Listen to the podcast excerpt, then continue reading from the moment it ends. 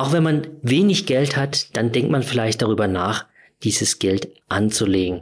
Und die gute Nachricht ist, man kann dabei sogar einigermaßen nachhaltig verfahren. Deswegen wollen wir heute mal drüber sprechen, wie ihr auch ich sag mal, mit einem ganz normalen Gehalt und natürlich mit etwas Glück etwas zurückbekommt von eurem Geld und aus dem was für Klima und Umwelt tun könnt.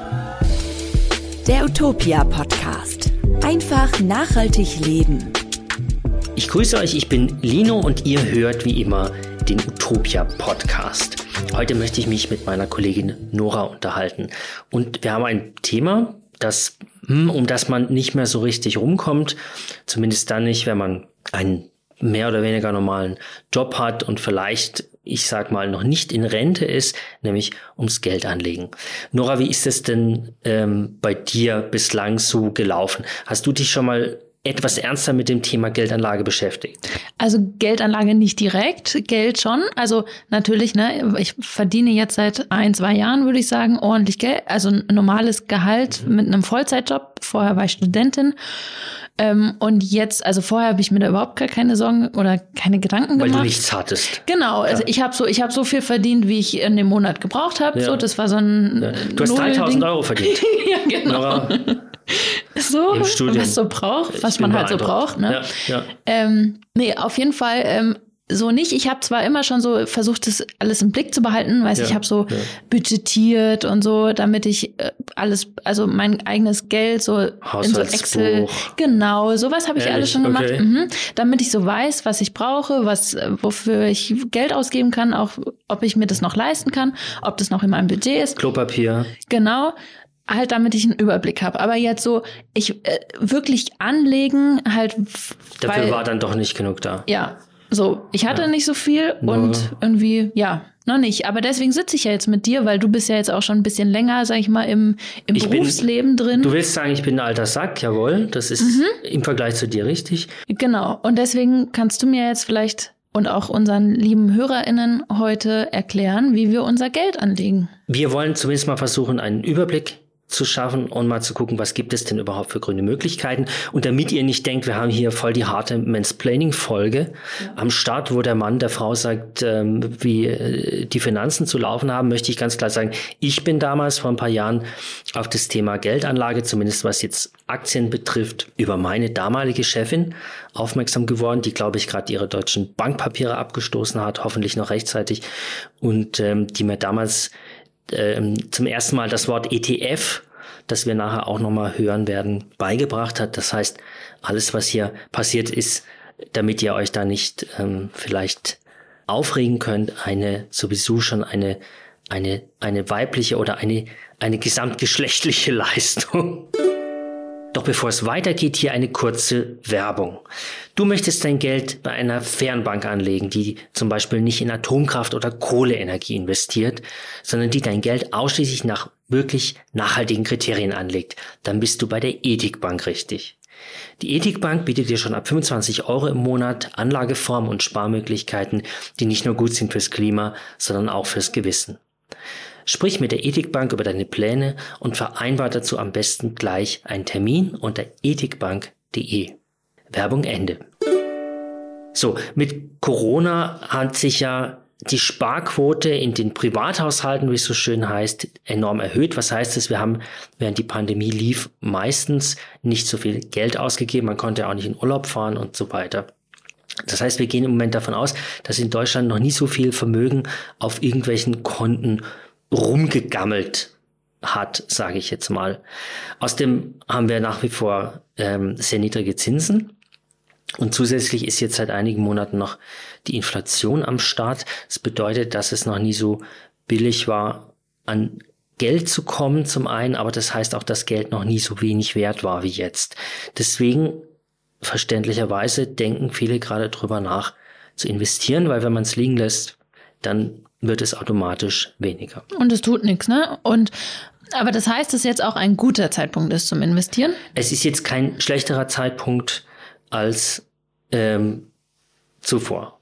Um es mal so zu sagen, wann ein richtig guter Zeitpunkt ist, das würde sich, glaube ich, niemand jemals zu, trauen sagen, weil äh, wir alle nicht in die Zukunft gucken können. Es gibt nicht nur die Gründe, die wir gerade genannt haben, sondern auch andere Gründe, warum man sich überhaupt überlegen sollte, was man mit seinem Ersparten so genau macht. Wir denken jetzt mal, im Februar war der Credit Suisse-Skandal.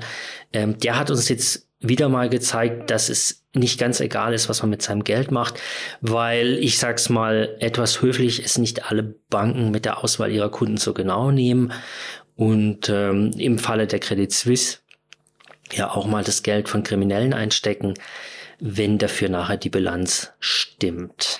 Okay, und das war dieses Jahr, ne? Februar 2022. Genau. und zeigt eben, dass man besser nicht bei irgendeiner Bank anlegen sollte, ne? sondern bei einer grünen Bank, einer nachhaltigeren Bank, die eben in andere Sachen investiert. Es ist ein Beispiel dafür, dass man sich überlegen sollte, zu welcher Bank man geht und auch in welche Anlageform man, ähm, für welche Anlageform man sich entscheidet. Die beiden Sachen können zusammenfallen, müssen nicht zusammenfallen. Aber wer einfach nur irgendwo Geld rumliegen hat, kann im allerschlimmsten Fall, wie wir jetzt bei der Credit Suisse gesehen haben, damit auch Autokraten finanzieren oder Steuervermeidung finanzieren, mhm. ähm, Kapitalflucht finanzieren. Und um euch da ein bisschen ähm, ein paar Hinweise zu geben, haben wir eben heute diese Folge aufgenommen. Genau. Und ähm, fangen wir doch mal an. Sagen wir jetzt mal, ähm, ich oder unsere HörerInnen wollen jetzt 25 oder haben 25 Euro ja. im Monat übrig und wollen die irgendwie anlegen. Ähm, also sagen wir jetzt mal, wir haben halt nicht so super viel. Also 25 Euro sind nicht super viel, aber jetzt auch nicht super wenig. Ja. Ähm, fangen wir damit mal an. Was ist denn jetzt der erste Schritt, den wir jetzt gehen sollten? Also die HörerInnen und ich. Was okay. sollten wir jetzt tun? 25 Euro. Genau. Ähm, ich reiße jetzt mal ganz kurz das Portfolio an Anlagemöglichkeiten überhaupt auf, von denen ganz viele schon wegfallen, weil 25 Euro dann nicht ganz wenig sind, aber auch nicht besonders viel, mhm. wenn ich es mal so hart sagen darf. Ähm, Tagesgeld, Girokonto scheidet schon mal auf, da, aus, da gibt's nicht. Festgeld ist es zu wenig. Es gibt sowas wie private Renten, die hat man vielleicht über die Arbeit abgeschlossen. Da zahlt man vielleicht eh schon ein. Lebensversicherung 25 Euro ist eine Möglichkeit. Bausparvertrag, man kann für 25 Euro anfangen, Edelmetalle zu kaufen. Man kann für eine Immobilie das wahrscheinlich fast vergessen. Ähm, dann gibt's alle möglichen eher spekulativen Anlageformen, die großteils inzwischen übers Internet stattfinden. Ich sage jetzt mal Crowd-Investing, NFTs waren im letzten Jahr ein großes Thema. Kryptowährungen sind seit einigen Jahren ein großes Thema. Mhm. Man kann auch in irgendwelchen Quatsch direkt investieren.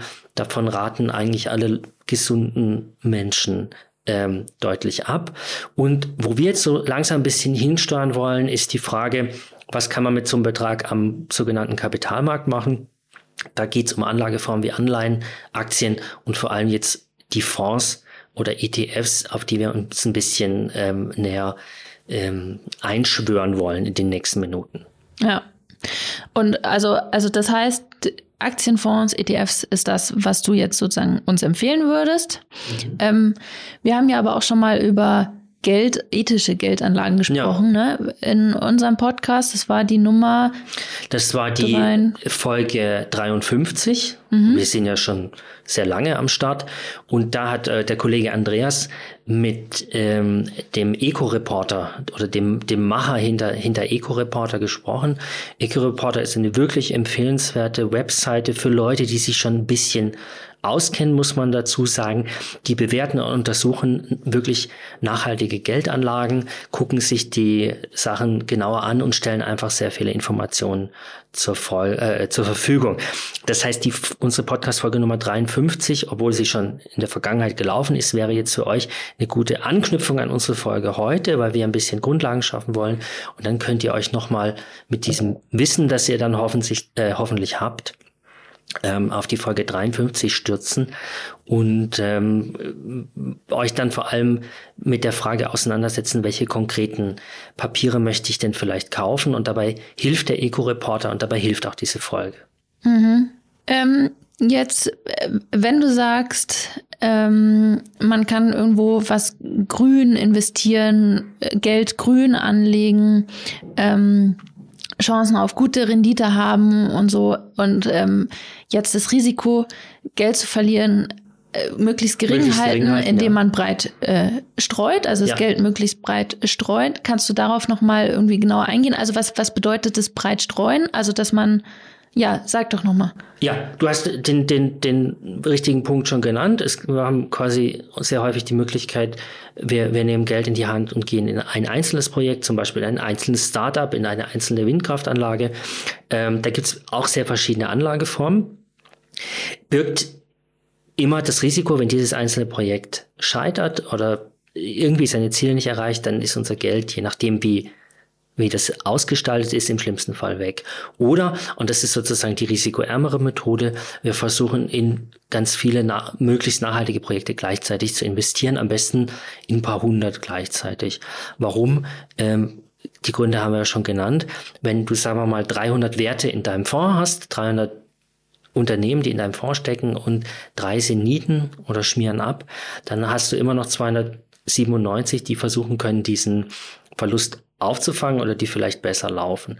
Deswegen ist gerade für Leute, die die klein anfangen, die ihr, ihr, ihr Risiko überschaubar halten wollen, ist eine gute Idee, möglichst breit in die Breite zu gehen, dann sind die versprochenen Erträge meistens auch niedriger. Das muss man dazu sagen.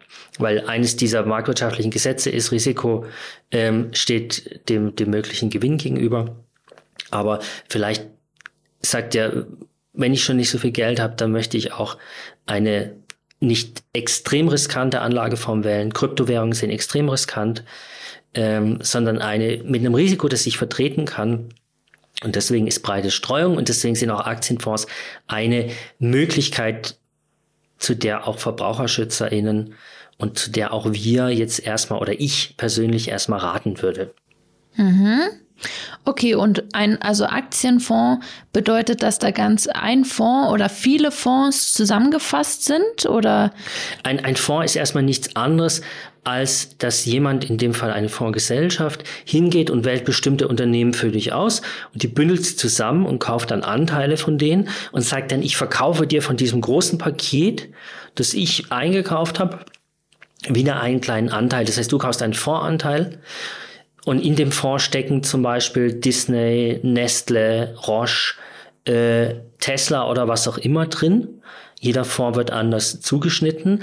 Und du hast die Möglichkeit, anstatt jetzt einzelne Tesla-Aktie zu kaufen, eine Disney-Aktie und eine Roche-Aktie zu kaufen, ähm, die es im Übrigen auch nicht für 25 Euro gibt. Mhm. Zumindest im Falle von Tesla nicht. Ähm, dir dann für 25 Euro einen Fondsanteil zu kaufen den es für dieses Geld durchaus schon mal gibt. Und dann erwirbst du sozusagen darüber ganz winzige Anteile an diesen anderen genannten Unternehmen, ähm, aber eben nicht nur an einem Unternehmen gleichzeitig, sondern ein ganz winziges Teilchen Tesla, ein ganz winziges Teilchen Disney, ein ganz winziges Teilchen Microsoft und verteilst sozusagen dein Risiko von deinen 25 Euro über diese ganzen verschiedenen Unternehmen, von denen dann verschieden große Anteile in diesem Fonds sind. Mhm. Okay. Ein Unterschied, den man noch kennen sollte, weil der jetzt bei der Auswahl dann eine Rolle spielen wird. Es gibt passive und aktive Fonds, Begriffe, die ganz häufig auftauchen in diesem Bereich. Ähm, der aktive hat nochmal einen Fondsmanager, also da sitzt bei, dem, bei der Bank oder bei der Fondsgesellschaft jemand, der die Anteile austauscht nach seinen Vorstellungen oder nach den Zielsetzungen des Fonds, verkauft bestimmte Unternehmensanteile, holt neue Unternehmensanteile dazu. Das kostet Geld, weil diese Person arbeiten muss dafür. Und dieses Geld wird auf uns als Anleger umgewälzt. Und es gibt sogenannte passive Fonds und die sind in den letzten Jahren sehr, sehr attraktiv geworden, weil sie billiger sind. Die legen quasi einfach einen bestimmten Maßstab an. Die sagen, ich habe einen Algorithmus X.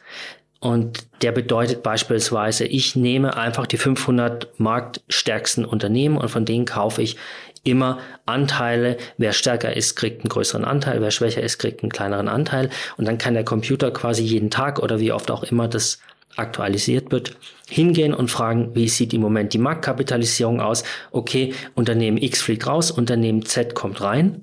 Die Anteile müssen irgendwie ein bisschen verschoben werden, aber da muss kein Mensch in diesem Sinne nochmal aktive Investitionsentscheidungen treffen, weil die Investitionsentscheidung ist vorher gefällt worden, ist vorher festgelegt worden und dann wird sozusagen passiv in Anführungszeichen einfach nur noch dieses Programm runtergespult. Was hat es für einen Vorteil für mich als Anleger? Die laufenden Kosten bei diesen Fonds sind fast immer niedriger als bei einem aktiven Fonds, weil naja, weil der Computer die Arbeit macht sozusagen. Aber das bedeutet ja überhaupt nicht, dass das eine besser oder schlechter ist, oder? Also, weil es gibt ja bestimmt auch, Leute, die eigentlich mehr Computern vertrauen und sagen, ah, ähm, dann äh, vertraue ich besser dem passiven Fonds, weil ähm, da gibt's vielleicht keine Fehler. Also weil Menschen machen ja Fehler, das ist ja ganz normal. Beim aktiven Fonds macht er vielleicht auch einen Fehler und der ja. Computer vielleicht nicht oder wie auch immer. Ne, kann man kann man ja wahrscheinlich sich dann überlegen, wo man es, lieber es kein, investieren möchte. Genau, es gibt kein besser so. oder schlechter. Es gibt sozusagen nur im Mittel die ähm, die, die, die Ansage oder die Vorhersage, dass die aktiven Fonds höhere laufende Kosten haben werden, weil du laufende Kosten auch immer tragen musst. Mhm. Ähm, Andererseits kann der aktive Fonds, zumindest meiner Erfahrung nach, ein besseres grünes Portfolio zusammenstellen oder es gibt interessantere aktive Fonds, die grünere Portfolios haben. Diese passiven Fonds neigen dazu, aber vielleicht die Produkte verändern sich auch quasi fast wöchentlich, neigen eher dazu, eine eine breite, ähm, etwas klassischere ähm, Anlageform auszuwählen und da sind dann auch sozusagen mehr graue Unternehmen drin. Mhm. Und bei den aktiven Fonds, da hast du dann vielleicht Leute, die sich tiefer in die Materie einarbeiten, die auch mal weniger naheliegende Entscheidungen treffen. Und dafür musst du eben als Anleger ein bisschen tiefer in die Tasche greifen. Welche Anlageform nachher besser performt, weiß kein Mensch. Ja, ähm, also es gibt viele Menschen, die das behaupten und man wird da draußen viele Informationen finden. Aber es kann sein, dass du mit dem Passiven besser fährst. Es kann sein, dass du mit dem Aktiven fährst. Der einzige Unterschied ist, die laufenden Kosten sind bei dem Passiven wahrscheinlich niedriger. Okay, gut. Und ähm, man, man, wie mach, also was brauche ich denn jetzt alles, um in einen Aktienfonds zu investieren? Du hast mal gesagt, ein Depot, eine ja. Bank und und noch, Fonds zum Reintun. Genau. Also nochmal back to basics. Ihr sagt jetzt, hey, 25 Euro. Genau. Ähm, warum probier es nicht mal mit Aktienfonds? Mhm. Weil ich kann es auch liegen lassen, dann ist es wahrscheinlich in einem halben Jahr wertlos. Ähm, und irgendwas brauche ich für meine Altersvorsorge, weil mit der Rente wird es nicht reichen. Also, Bank habe ich in der Regel schon. Dann muss ich eine Bank haben, die auch ein Aktien, ein, ein Wertpapierdepot anbietet. Das machen die meisten Banken. Ähm, die kostet bei der einen oder anderen Bank auch laufende Gebühren und bei anderen Banken nicht. Hier würde ich sagen, Internet gucken. Es gibt nachhaltige Banken, die Depots anbieten. Es gibt normale Banken, die Depots anbieten. Die Bandbreite ist sehr groß. Und in dieses Depot ähm, mache ich dann Wertpapiere rein. Das können Anleihen sein, das können Aktien von Einzelunternehmen sein oder jetzt, wir haben versuchen jetzt hier ein bisschen über Fonds zu sprechen. Und Fonds, um es nochmal zu wiederholen, ist ganz viele Aktien auf einmal, von denen ich nur ein kleines Kuchenstück kaufe. Und diese ganz vielen Aktien auf einmal hat eine Fondsgesellschaft für mich ausgewählt und vorher zusammen äh, ausgeschnitten. Zum Beispiel mit der Zielsetzung, wir wollen ähm, keine Erdöl produzierenden Unternehmen, wir wollen keine Atomkraft, wir wollen keine Tabakwaren, dann hätte ich schon mal so ein bisschen nachhaltigeren Fonds und ein bisschen nachhaltigeren Zuschnitt und könnte mir dann da so ein Kuchenstück kaufen. Durchaus auch schon für 25 Euro. Und was kauft man dann? Kauft man das, den, ein Depot oder die Aktien und hat ein Depot und die Aktien, die man dann gekauft hat, werden dann in das Depot genau. verlagert? Das Depot musst du dir vorstellen wie ein Konto. Mhm. Ja, da kriegst du eine Liste und da stehen deine Wertpapiere drin, die du gekauft hast. Bei meinem stehen oben die, kommen dann erst die Aktien, dann kommen die, die Fonds und ähm, was anderes habe ich auch gar nicht. Also es gibt aber auch eben noch andere ähm, auch schwierigere Formen, zu denen ich gar nichts sagen kann, weil ich mich damit nicht auskenne, die dann aber auch in diesem Depot gehalten werden können. Die Bank macht nichts anderes, als diese Wertpapiere für dich verwalten. Das funktioniert natürlich heute alles elektronisch und über dieses Depot kann ich auch so wie ich über mein Konto Geld überweise, dann eben neue Papiere reinkaufen und Papiere verkaufen. Und unten im Depot wird mir immer angezeigt, was ist mein Konto oder mein Depot jetzt eben gerade wert und auch immer im Vergleich zu den Preisen, die ich am Anfang bezahlt habe. Also bin ich eigentlich im Plus oder bin ich im Minus und wie stehen meine einzelnen Positionen?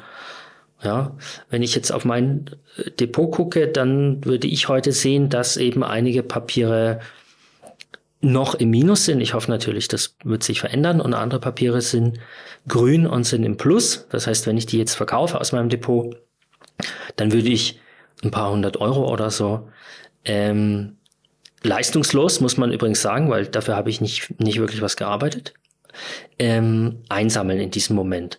Ich lasse das natürlich liegen, weil ich hoffe, dass es mehr wird und versuche auf eine Langzeitstrategie, vielleicht in, in 10, 20 Jahren, ähm, da ein paar tausend Euro einzusammeln. Mhm. Und was kauft man jetzt oder wo geht das Geld hin? An die Bank? An, an das, die, den Fonds? Oder das Depot? Also wenn ich jetzt meine 25 Euro, wo, wo, ja. wo lagere ich die hin? Ja, ähm, alle verdienen ein bisschen was mit. So, du okay. musst dir vorstellen, die Bank wird in der Regel Gebühren erheben oder bei den Transaktionen. Also noch ein Grund mehr eigentlich an in eine Bank zu investieren, noch ein Grund mehr, die ethisch oder grün handelt. Ja. Wo wir schon beim Thema grüne Bank sind, hier nochmal eine kleine Werbeunterbrechung. Eine Bank, die seit über 40 Jahren Erfahrung in Sachen nachhaltige Finanzen hat, ist unsere Werbepartnerin Triodos Bank. Eine grüne Pionierin, die seit ihrer Gründung ihrer Mission treu bleibt. Aus Geld positiven Impact machen. Als Europas führende Nachhaltigkeitsbank bietet die Triodos Bank neben Girokonto, Apple Pay und weltweit kostenfrei Bargeld auch konsequent nachhaltige Investments an. Und genau die bringen den Wandel zu einer nachhaltigen Wirtschaft mit Kraft voran. Ganz gleich, ob du deine Geldanlage selbst steuern willst oder dein Portfolio in die Hände von ExpertInnen der Vermögensverwaltung legst, entdeckt den Impact, den euer nachhaltiges Investment schaffen kann, auf triodos.de. Werbung Ende. Ohne Depot geht's nicht und wer ein Depot anbietet, will auch damit verdienen. Mhm. Normalerweise verdient die Bank, die kann zum Beispiel das Depot kostenfrei anbieten, aber wenn ich dann ein Papier kaufe oder verkaufe, dann gibt's da einen bestimmten Prozentsatz oder eine Einmalgebühr, die abgeführt wird. Ähm, die allerbilligsten sind im Moment diese Online-Broker, die übers Handy laufen. Die verdienen einen Euro zum Beispiel, wenn ich über den Verkauf tätige. Mhm. Und die pushen dich die ganze Zeit Verkauf und Kauf und Verkauf und Kauf, weil die verdienen dann jedes Mal einen Euro. Das ist natürlich eine völlig bekloppte Strategie, zumindest für jemanden, der langfristig ähm, Vermögen aufbauen möchte. Aber in unserer kurzlebigen Zeit ist das deren Geschäftsmodell, bitte möglichst schnell kaufen und verkaufen. Wenn du jetzt bei so einer ähm, Bank bist wie ich, dann kostet zwar das Depot nichts, also die Bank verdient erstmal nichts, aber die bekommt dann tatsächlich Gebühren, wenn ich ähm, bestimmte Fonds kaufe oder bestimmte Aktien kaufe. Dann gibt es irgendeine Sonderaktion, dann kriegt man mal, kann man was umsonst kaufen, damit pusht die Bank natürlich wieder einen bestimmten Fonds und so weiter. So, wer verdient noch was? Das Depot verdient nichts, das Depot gehört zur Bank, das ist ja nur das Konto. Ähm, die Fondsgesellschaft, die dieses ähm, die diesen ETF zum Beispiel zusammenstellt, die verdient beim Kauf auch Geld, in der Regel und bekommt auch eine jährliche Art Auszahlung von mir. Das sind laufende Kosten. Die liegen bei einem ETF vielleicht bei 0,2 Prozent im Jahr. Das heißt, wenn ich für 100 Euro einkaufe, dann weiß ich schon, okay, ich werde jedes Jahr 20 Cent, wenn ich das jetzt richtig gerechnet habe, los sein. Die werden mir auch automatisch abgezogen, die, von denen sehe ich gar nichts und die gehen an die Fondsgesellschaft für ihre Arbeit. Weil die muss ja auch kaufen, verkaufen, die Sache zusammenstellen, die Sache nachhalten und so weiter. Ein, ein etwas teurer Fonds kostet dann schon mal ein, zwei Prozent an, an jährlichen Gebühren. Die sind dann einfach weg. Okay. Und wo geht mein Geld eigentlich hin? Ich kaufe ja über die Fondsgesellschaft Anteile an den Unternehmen. Mhm. Das heißt, das, das Wesentliche von dem Geld, so sollte es zumindest sein, von meinen 25 oder 100 Euro, geht auch wirklich dann in die Unternehmen, ähm, die in diesem Fonds gesammelt sind. Nehmen wir mal einen sehr populären Fonds, den, den MSCI World, der einfach nur die fettesten der fetten Unternehmen reinnimmt. Ja, das ist deren, das ist dessen Idee. Wir kaufen die Big Cats, weil was Großes wird noch größer und wenn du dabei sein willst, dann kaufst du diesen MSCI World. Das machen auch sehr, sehr viele Leute. Da stecken Milliarden von Euro und Dollar und was weiß ich drin. Dann wirst du kaufen wahrscheinlich fünf Prozent ähm, von, ich müsste jetzt gleich nochmal genau nachgucken, dann werden deine 100 Euro, zum Beispiel 5 Euro, werden dann ähm, äh, sowohl an Coca-Cola gehen, an Nestle gehen, an Tesla gehen, an Apple gehen, an Amazon gehen, an Google oder Alpha gehen, an Facebook gehen, ähm, weil die einfach die größten Unternehmen der Welt sind. Und du kaufst dich darüber dann sozusagen ein. Das kann aber eine sehr gute, war in der Vergangenheit immer eine ausgezeichnete Anlagestrategie. Warum? Weil die, die 500 fettesten Unternehmen der Welt waren nach einem Jahr immer reicher oder mhm. bis auf die Krisenjahre, und die gibt es eben auch, immer reicher als im Jahr zuvor und im nächsten Jahr in der Regel noch reicher.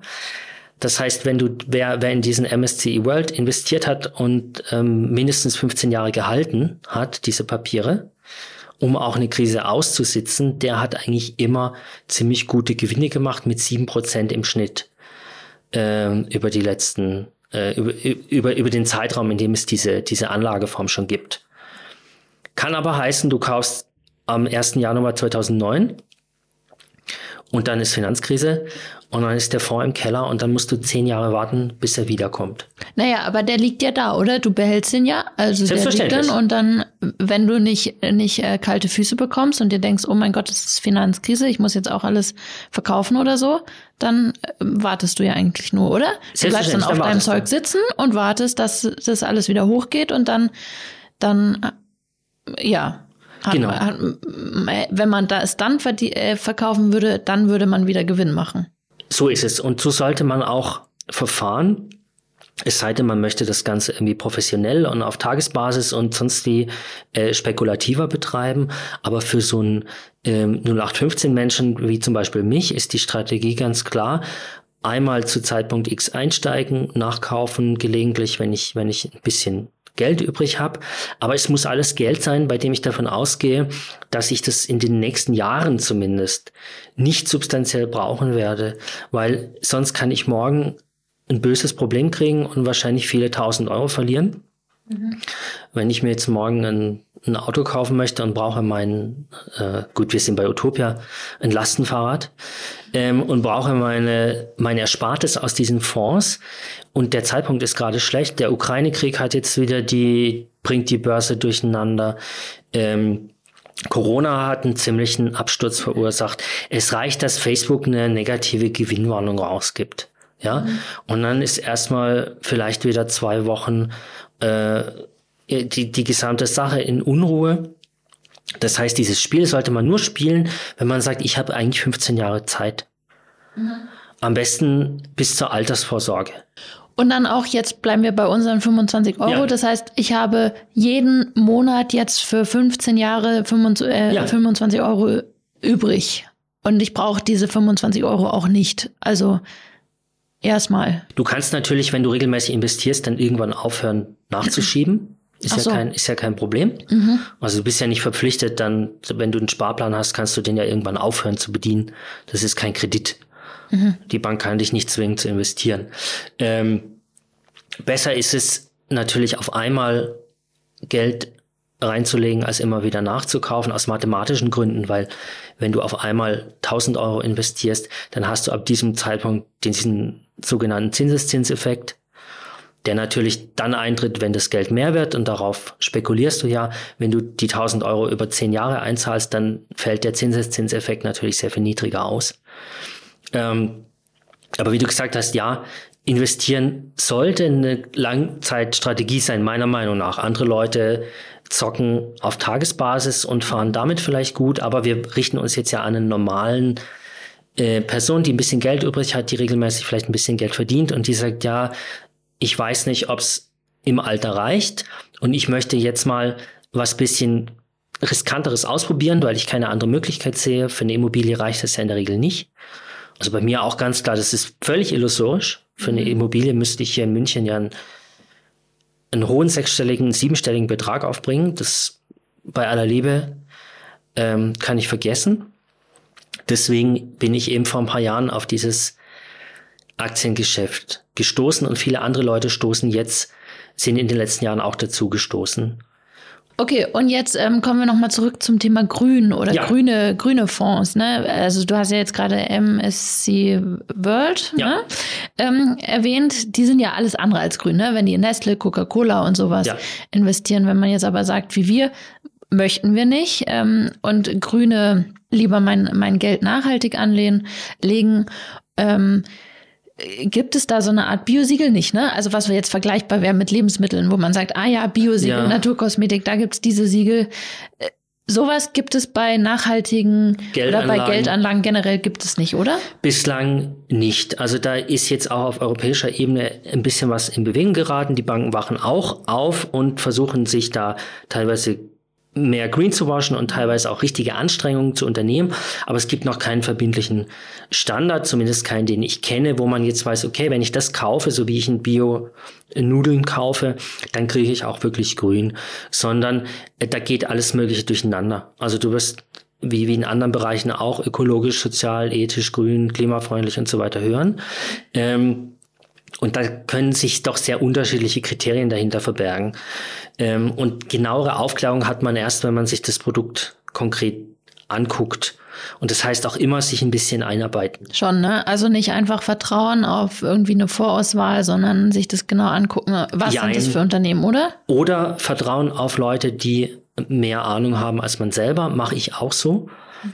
Ähm, weil aus Gründen, die wir hier nicht besprechen können, ähm, spricht die Finanzwelt ihre eigene Sprache und möchte das auch.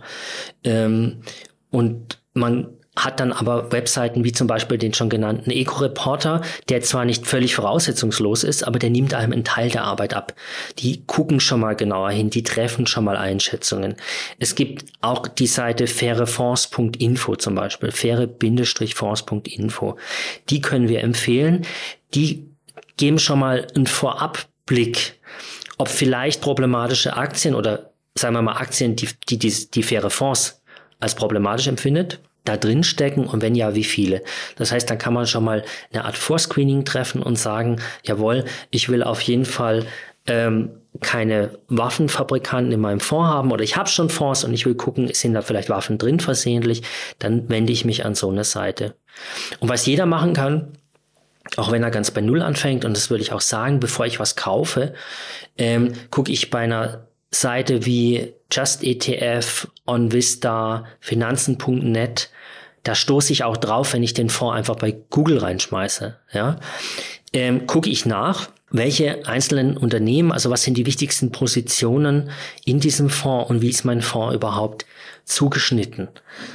Und ich kann auch direkt zum Anbieter gehen natürlich, der wird mich mit Informationen zuballern, weil das sein Geschäft ist, aber der wird mir auch ganz genau sagen, was steckt in meinem Produkt und im Falle von Fonds, welche Unternehmen, in welche Unternehmen investiere ich, wenn ich diesen Fonds kaufe? Also das heißt aber noch kurz zur Erklärung, das ist, wenn man einen Fonds schon hat oder zumindest einen in Aussicht hat, sich einen ausgesucht hat und sich denkt, ah, den möchte ich gerne, da möchte ich gerne investieren und dann nochmal kontrollieren möchte, ist der jetzt wirklich nachhaltig, ist der grün, dann kann man diese Seiten benutzen oder Google äh, eine Suchanfrage machen und dann gucken, was steckt in diesem Fonds drin. Also nicht auf der, also Ne? Also von der Seite, von Fondsseite aus. Es gibt wie immer zwei Möglichkeiten. Entweder du hast schon ein Produkt, das dich interessiert, hat dir jemand empfohlen, äh, du findest die Performance super, was überhaupt kein Indikator sein sollte, aber egal und du willst dir das genauer angucken, ja. dann gehst du zum Anbieter, dann gehst du zu Fairer Fonds, dann äh, guckst du, was ist da eigentlich drin. Oder, und das wird ja wahrscheinlich der häufige Fall sein im Moment, du hast noch keine Ahnung. Genau, und ich Aber du möchtest gerne nachhaltig anlegen. Dann wirst du erstmal dich ein bisschen einlesen müssen. Dann guckst du zum Beispiel, was sind bei Eco-Reporter die Fonds-Favoriten. Die haben bestimmte, das ist keine kein staatliches Siegel, aber die haben zum Beispiel schon mal bestimmte Fonds ausgezeichnet nach ihren Kriterien. Und nach allem, was ich weiß, sind das top nachhaltige Fonds. Die haben vielleicht dann am Ende nicht so eine geile Performance wie, ähm, wie Nestle, kann aber durchaus der Fall sein. Aber es ist grün, es ist wirklich grün drin. Oder du guckst bei der Stiftung Warentest, die haben einen ganz guten Artikel über nachhaltige Fonds und ETF. Guter Einstieg, da steht alles drin, was wir hier erzählen, vielleicht sogar noch mal ein bisschen ähm, besser strukturiert. Und wir verlinken zum Beispiel diese Sache auch nachher in den Show Notes. Was ich auch nicht schlecht fand, die Seite Finanztipp, die ja in den letzten Jahren auch ähm, etwas bekannter geworden ist, hat auch einen Artikel zur nachhaltigen ETF und erklären nochmal, ähm, was das überhaupt ist und stellen auch schon ein paar ETFs vor, die eben mehr oder weniger unter diesen Begriff Nachhaltigkeit fallen. Ja, dort geht es vor allem ETF um passive. ETF ist synonym zu nehmen mit passiven Fonds, also möglichst günstige ähm, Produkte, weil dort argumentiert wird, wenn du wenig Geld hast, dann möchtest du was möglichst günstiges kaufen. Wo dann nur der Computer ist, kein dann, Mensch und deswegen günstig und dann. Mh, genau, mh. und deswegen wirst du dich in erster Linie nach diesen ETFs umsehen, die auch in der Vergangenheit immer ähm, ganz gute Ergebnisse gezeigt haben. Ob man das dann auch tatsächlich machen möchte und ob die Ergebnisse dann auch wirklich gut sind, ähm, das muss jeder selber entscheiden, beziehungsweise darüber kann man keine, vorher keine Aussage treffen. Mhm. Und jetzt ist ja noch schon noch wichtig, auch wie groß ein Fonds ist. Ne? Also größer ist besser, also mehr Unternehmen oder äh, Größe an Fonds ist an der Menge der Unternehmen ablesbar, oder? Also die, die Fondsgröße ist eigentlich an der Zahl ablesbar, wie viel Geld drin steckt. Ach so. Ja, also wie viel haben Anleger da schon reingeschmissen? Institutionelle Anleger kaufen das auch. Mhm und natürlich Privatanleger wie du nicht. Ähm, es gilt, Pi mal Daumen, wenn ein Fonds größer ist, ist er sicherer, mhm. ähm, weil man dann davon ausgeht, dass die Fondsgesellschaft dieses Produkt nicht morgen vom Markt nehmen wird. Weil da stecken ja schon Milliarden Euro drin und die Milliarden Euro sind dann auch wieder in die Unternehmen verteilt. Das kommt den Unternehmen zugute. Die Unternehmen wachsen, der Fonds wird wertvoller. Deswegen ist es ein Indikator für Normalanleger wie mich zu sagen, okay, ähm, das Sprichwort heißt, der Teufel scheißt auf den größten Haufen, wenn ich einen großen Fonds habe, ja, dann wollen den auch viele andere Leute. Das kann ein Indikator dafür sein, äh, ähm, den auch zu kaufen. Und wenn ein Fonds schon lange existiert, ist es, wird es auch als ein positiver Indikator gesehen, aus den gleichen Gründen, weil man dann sagt, das ist was, was sich in der Vergangenheit bewährt hat. Das wird sich vielleicht auch in Zukunft bewähren. Nochmal ganz klar, dafür gibt es keinerlei Garantie. Also Fondsgröße, äh, ähm, Zuschnitt, Alter, niemand weiß tatsächlich irgendwas und wer sagt, dass er was weiß, der lügt. Niemand hat die Finanzkrise, also zumindest die, die Finanzbranche hat die Finanzkrise nicht gesehen. Also die Leute, die das wissen sollten, haben die Finanzkrise nicht gesehen. Niemand hat Corona gesehen.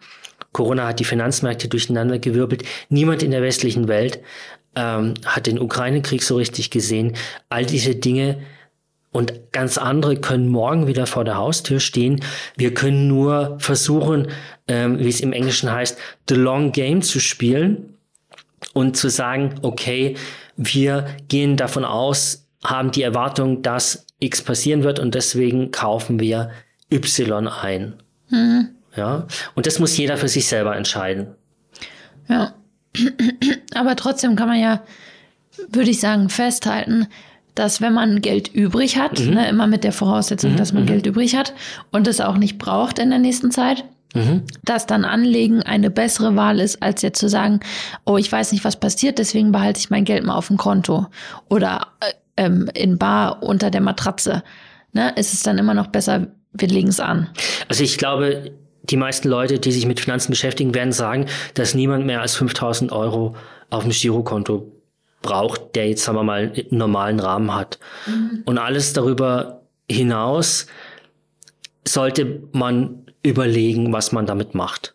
Und dann kommen all diese Möglichkeiten, die ich vorhin genannt habe, die wirklich von sehr klassischen Anlageformen, die tot sind. Also Anleihen und Festgeld ist quasi weg, mhm. weil, weil es viel zu wenig ist. Du bindest dein Geld für ein paar Jahre für 0,5 Prozent.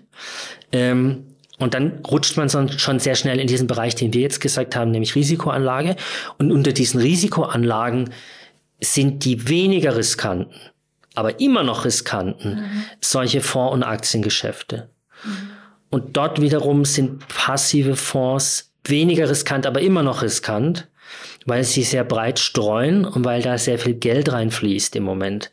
Aber wir wissen nicht, ob das funktionieren wird. Ich kann dir nur sagen, auf dem Girokonto wird gar nichts passieren. Da wird es, oder im Gegenteil, das wird sich entwerten. Das ist so gut wie sicher. Das heißt nicht, dass du anlegen musst. Aber es ist im Moment fast die einzige Alternative, um wenigstens zu versuchen, sowas wie ein, äh, mehr Geld für die Altersvorsorge oder von mir aus auch für die Yacht aufzubauen. Und alle Leute, die, wie soll ich sagen, die in den letzten 50 Jahren richtig reich geworden sind, ähm, sind das zu 80 Prozent über den Finanzmarkt geworden. Okay, das können wir uns ja mal merken. Ähm, aber das heißt, nochmal so ein bisschen zusammengefasst, Aktienfonds wäre jetzt zumindest für mich, vielleicht auch für manche unserer HörerInnen, jetzt mit kleinem Betrag im Monat schon die beste Wahl oder die am wenigsten riskanteste Wahl oder also weil beste Wahl ist ja so ein bisschen sehr Nee, ich, ich würde hart, ne? sagen, beste Wahl können wir nicht sagen, wir nee. sind auch keine Anlageberater, wir dürfen das wahrscheinlich auch gar nicht, okay. aber ich kann sicher sagen, ähm, egal ob du eine Frau oder ein Mann bist, jetzt ist ein guter Zeitpunkt, um sich die Sache anzugucken mit einem überschaubaren Betrag, weil ich persönlich glaube nicht, dass die Sachen stabiler und besser werden. Die Staatsfinanzen werden sicher nicht brillant zunehmen. Die Rentenaussichten werden sicher nicht zunehmen. Die Geldstabilität wird wahrscheinlich nicht zunehmen. Das Wachstum wird nicht unfassbar zunehmen wieder in Mitteleuropa, weil die Welt in Bewegung ist. Das heißt, jetzt ist ein guter Zeitpunkt, um sich zu überlegen, wie kann ich an dieser Bewegung teilhaben. Und da bieten einfach Aktienfonds den perfekten Einstieg. Sie sind relativ billig. Sie sind riskant, aber immer noch weniger riskant als andere Sachen. Und man kann, man kann klein anfangen, ja. Mhm. Okay, und damit investiere ich eben in mehrere Produkte, deswegen nicht ganz so riskant. Mhm. Oder das Risiko ist gestreut, ja? Ja, genau. Ähm, wirklich, ob der jetzt wirklich grün und nachhaltig ist, kann man leider nicht auf den ersten Blick mit einem einfachen Siegel sagen, sondern muss sich ein bisschen informieren, zum Beispiel wie in unserer Folge mit Eco-Reporter. Ja. Ähm, und oder man nimmt zum Beispiel die Empfehlungen äh, eben von Stiftung Warentest, von Ökotest, ja. die haben dann jeweils Punkte vergeben, andere Leute vergeben auch nach irgendwelchen, nach ihren Kriterien ähm, Nachhaltigkeitspunkte. Das sind dann keine unabhängigen Siegel, sondern das sind dann eben Siegel oder Auszeichnungen von privaten Websites oder von privaten Anbietern. Aber ähm, ich finde es überhaupt keinen schlechten Startpunkt. Die Materie ist kompliziert. 25 Euro ist erstmal nicht viel. Man kriegt ein Gefühl dafür und ähm, man kann ohne schlechtes Gewissen mal für 25 Euro so ein, ähm, die heißen dann SRI-Produkte, also Social Responsibility Index-Produkte, kann man, finde ich, ohne schlechtes Gewissen mal so einen Fonds kaufen und gucken, wie sich das anfühlt. Was ist jetzt ein SRI-Produkt? Das ist einfach ein, ein, also steht für Social Responsibility Index. Ja. Das ist quasi ein Zuschnitt ähm, von einem schon bestehenden Index. Der Index wiederum ist, es tut mir leid, dass es so ein bisschen ähm, fachsprachlich ist. Der Index wiederum ist eine Auswahl, auch einfach nur eine Auswahl an, an Aktien. Und wenn ich den jetzt weiter zuschneide und bestimmte Kriterien anlege, die ich als social responsible definiere vorher, ob die auch wirklich social responsible sind, hm, andere Frage, ja. Aber ich sortiere zum Beispiel alle Atomkraft und alle Rüstungsunternehmen aus und vielleicht alle, die ähm, direkt in der Erdölförderung sind, dann ist im Übrigen bei den SRI-Indizes immer noch Nestle mit drin, immer noch Coca-Cola mit drin, ähm, Tesla mit drin, Microsoft mit drin, irgendwelche IT-Unternehmen mit drin. Also ob du dann sagst, das ist jetzt aber grün, nein, das ist nicht wirklich grün, aber es ist sehr viel grüner als ähm, als andere, als andere Papiere. Aber das ist eine Vorauswahl. Das ist eine Vorauswahl. Die wird, die gibt's irgendwo. Also jeder Vorauswahl. Fonds ist eine Vorauswahl. Ja. Und ein SRI-Index ist dann nochmal eine Vorauswahl von einer Vorauswahl. Okay. Ja. Okay. Und das wird dann sozusagen immer granularer. Du kannst auch sagen, ich will nur Unternehmen, die ähm, einen bestimmten Maximalausstoß an CO2 haben. Das sind dann zum Beispiel Carbon Capped also die haben dann eine Obergrenze an dem, was, was ein Unternehmen oder so an CO2-Emissionen haben darf. Mhm. Und dann sortiere ich sozusagen auf diese Weise bestimmte Unternehmen aus. Okay. Und das wäre ein, ein, reduktives Vorgehen oder du machst es eben aktiv und pickst dann, das würde eher ein aktiver Fonds machen, pickst dann sozusagen aktiv deine Unternehmen raus, die du sowieso schon gut und interessant findest. Aber es ist nur eine, eine, eine eine andere Herangehensweise, letztlich an deine Auswahl ranzukommen. Ja. Okay, cool. So, das war's jetzt leider auch schon langsam mit unserer Folge, die heute, wie ich gerade sehe, auch tatsächlich etwas länger geworden ist, aber wir haben ein wichtiges Thema besprochen und wir hoffen, dass wir euch ein bisschen animieren konnten, euch mit diesem Thema zumindest mal genauer zu beschäftigen. Wie gesagt, es ist nicht wirklich böse und pfui, sondern man kann damit eigentlich auch ganz schön viel vernünftige Sachen schaffen und mit etwas Glück ähm, auch am Ende von ein paar Jahren, realistisch von ein paar Jahren mehr Geld auf dem Konto haben. Nora, wie sieht es bei dir jetzt aus? Du schon angefangen, jetzt Überlegungen oder mehr Geld oder regelmäßiger Geld in Aktien zu stecken? Naja, also auf jeden Fall, jetzt bin ich ein bisschen schlauer durch dich. Vielen Dank hm. für die ganzen Erklärungen und meine Nachfragen, dass du die alle so schön ähm, beantwortet hast.